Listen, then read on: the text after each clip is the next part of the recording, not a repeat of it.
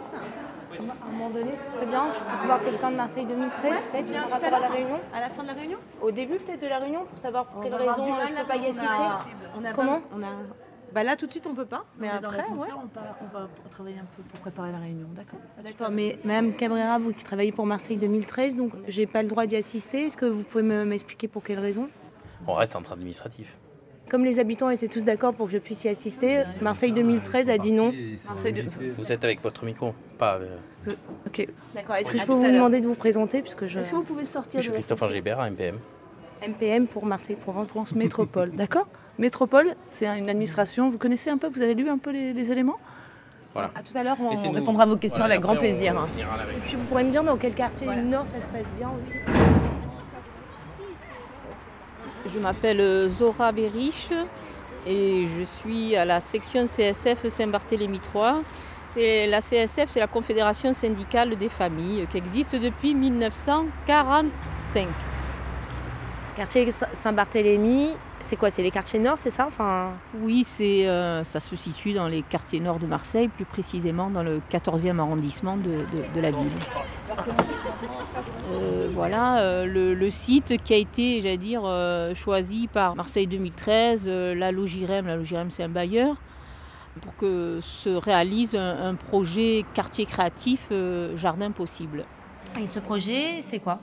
C'est euh, de travailler sur la création d'un jardin des possibles parce qu'il y a des populations migrantes et on a pensé à un moment donné que la culture pouvait être au, bas des immeubles en créant ce jardin, ce jardin éphémère qui restera un an où on plantera de la lavande, où on plantera des, euh, herbes diverses et variées qui viennent de l'ensemble des pays de la Méditerranée, d'Italie, euh, etc. Christophe Madrol, vice-président de la communauté urbaine Marseille, chargé des fonds européens.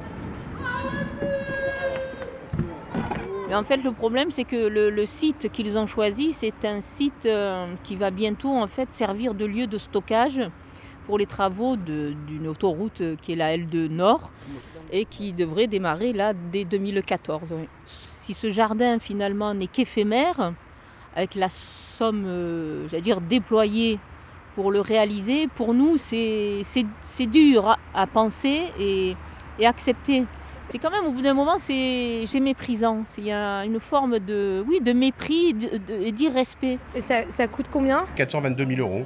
Donc il s'agit pour 422 000 euros de, de réaliser un jardin qui pas- restera qu'un an. Vous savez, la culture, il y a de la culture pérenne et puis il y a de la culture éphémère, comme Jardin n'est possible.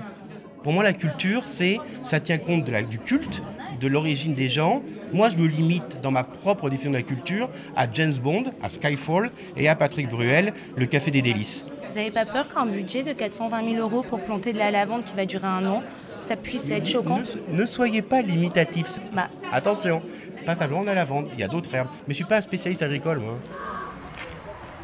Souvent dans les articles de journaux, on a vu que euh, les associations du territoire refusent euh, la culture. C'est pas vrai, on refuse pas la culture parce que dans nos quartiers, la culture elle est là depuis que les quartiers ont été construits.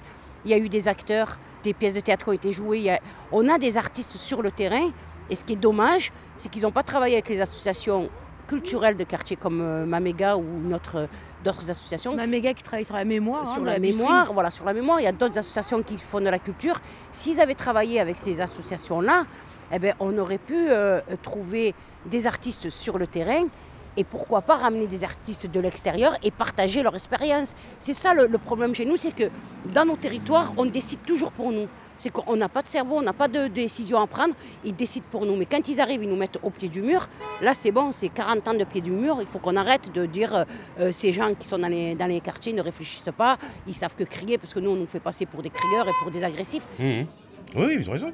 Ils ont raison. Je pense qu'un travail n'a pas été fait et j'en prends ma responsabilité. Sur le fait euh, de dire à un moment donné, est-ce que les associations, est-ce que les habitants sont d'accord Je me rends compte aujourd'hui qu'il y a eu un malentendu au départ. Et là, aujourd'hui, on est dans la gestion de ce malentendu. C'est aussi de ma responsabilité en tant que financeur de ce projet-là. J'ai pas fait gaffe en amont qu'en déposant ce dossier à cet endroit-là, ça déclencherait la bronca qu'on entend aujourd'hui. Arte Et moi, je fais le pari qu'on va trouver des solutions. Radio. Vous savez, dans une histoire d'amour, il y a toujours une première expérience et souvent on cherche une deuxième, voire une troisième, voire une quatrième expérience. Point. Et c'est des fois la cinquième expérience qu'on trouve effectivement un vrai orgasme. Comme?